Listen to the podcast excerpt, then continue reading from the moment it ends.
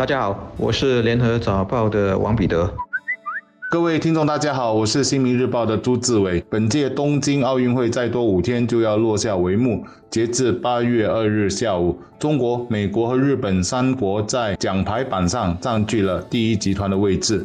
目前，中国的金牌总数是二十四枚，比排名第二的美国的二十枚来得多。而日本借着主办国的优势，也有十七枚金牌入账。我想，很多体育迷也都希望同文同种的中国能在本届奥运会后，在金牌榜上能领先群雄。如果是这样的话，那是他们继二零零八年北京奥运会后，再一次大大的扬眉吐气。据中国媒体的估计，在今天到闭幕礼之前，中国选手还有机会在举重、跳水、乒乓球、羽毛球、射击等项目中有冲金的实力。其实，体育迷还想多看到一点，那就是整体而言，中国的奖牌数目是不是也能超越美国？因为美国作为超级体育强国，他们其实在更多项目都享有比较平均的优势。截至昨天，他们的总奖牌数已经达到了六十面，也是所有国家之冠。中国的金牌榜上还出现一个很有趣的现象，那就是主要靠女将吃壶。他们的二十四面金牌就有十四面来自女将，混合赛则拿了三面，显示出女性的力量。美国则是相对比较平均，男运动员拿下了十一面金牌。女运动员则夺下九面金牌，日本是最为平衡的了，男女金牌得主各一半，都是八。混合也就是乒乓球混合赛则贡献另外一面金牌。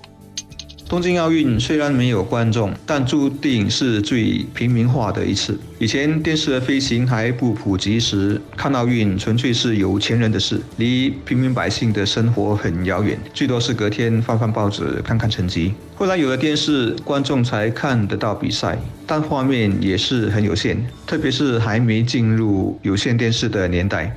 但是今天来到互联网时代，奥运的信息是海量的。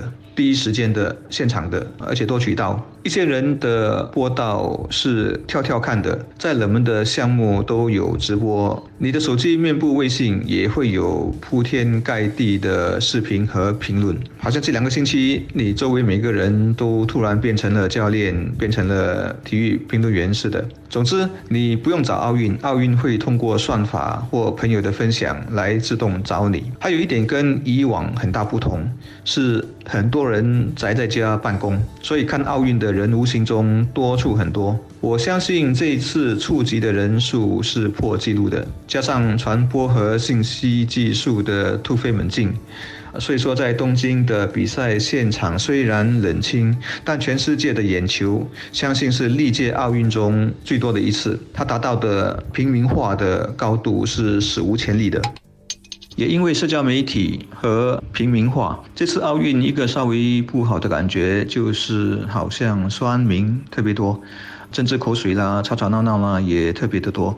例如，中国一些民族主义狂热过了头的网民，啊，有什么不爽就啊，动不动出征，这很讨厌。在台湾有一个电子报，它的所谓奥运报道被人总结为六个字：开幕、辱华、闭幕。而我确实有同感，觉得作为媒体人，身份都被他们拉低了。在本地最让人难以忍受的，呃，就是约瑟琳蝶泳游不进半决赛后。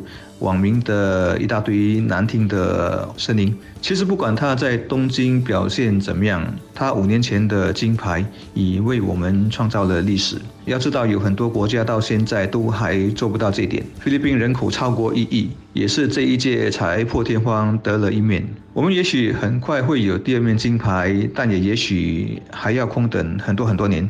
所以，真要以金牌论英雄的话，约瑟琳已经努力做到了。